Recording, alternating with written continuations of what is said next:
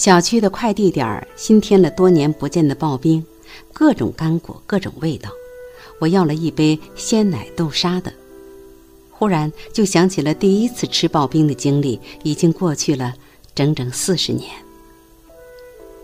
那是一九八零年，也是夏天，想去九八医院看望住院的母亲，从没有出过远门，少不了胆怯。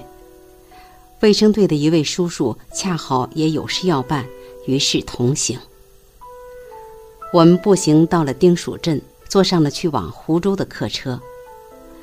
没什么可带给母亲的东西，细心的叔叔在卫生队开了几包葡萄糖。那天暴热，让想起坐车头一天就开始要吐的我，无暇顾及太湖沿岸一路秀美的风光，在疙疙瘩瘩的石子路上晕晕乎乎地颠簸了数小时，第一次，也是至今唯一一次湖州之行。看望过母亲，临近傍晚，一身军装的小慧姐带我逛街吃饭。最令我难忘的是一家冷饮店的冰镇豆沙，冰冰凉凉，酸酸甜甜，从此味蕾里便有了一种纯纯的清凉味道。与小慧姐从商丘到宜兴都是一墙之隔的发小。那一夜，与她挤在女兵宿舍的一张床上，洗脸洗脚的场景依然历历在目。特别羡慕小慧姐的那身绿军装。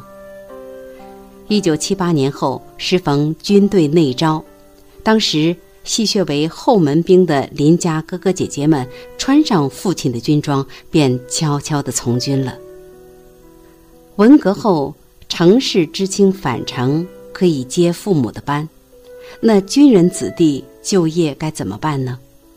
据说，有中央领导说，军人子弟也可以当兵吗？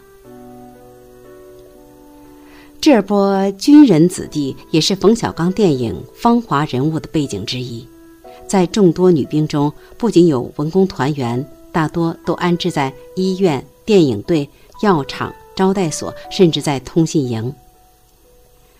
我错过了这批内招，此生也错过了穿军装的机会。高中毕业以后，有同学去了药厂，去了服务社，我和几个女生分配到了师部幼儿园。但是无可置疑，那时我们也芳华。烟火阑珊，繁华街巷。拖鞋、短裤、卷发妹，全是市井印象。在湖州，我买了两件心仪之物：一件镶有三颗水钻的胸针，还有一件是什么，竟然忘了。那年深冬，随着百万裁军的一声令下，依依不舍地踏上了北方的列车，远离了氤氲的江南。从此，那枚胸针。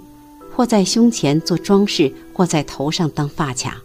好多年以后，承载着一段青涩的记忆，记忆犹在，而那枚精致的胸针，却早已不知所向了。原想自此便相忘于江湖了。又过了几十年，一个偶然的机会，在另一个城市见到了那位叔叔。感慨于作为战地医疗队员奔赴老山前线的那段九死一生的峥嵘，不禁为他自豪也唏嘘。又在另一个城市见到了小慧姐，岁月如歌，洗尽铅华。彼此都没有提及那次湖州印象，也没有来得及画久别后的感伤。就这样，在熟悉的陌生中。又匆匆别过，这一别，便是永远了吧。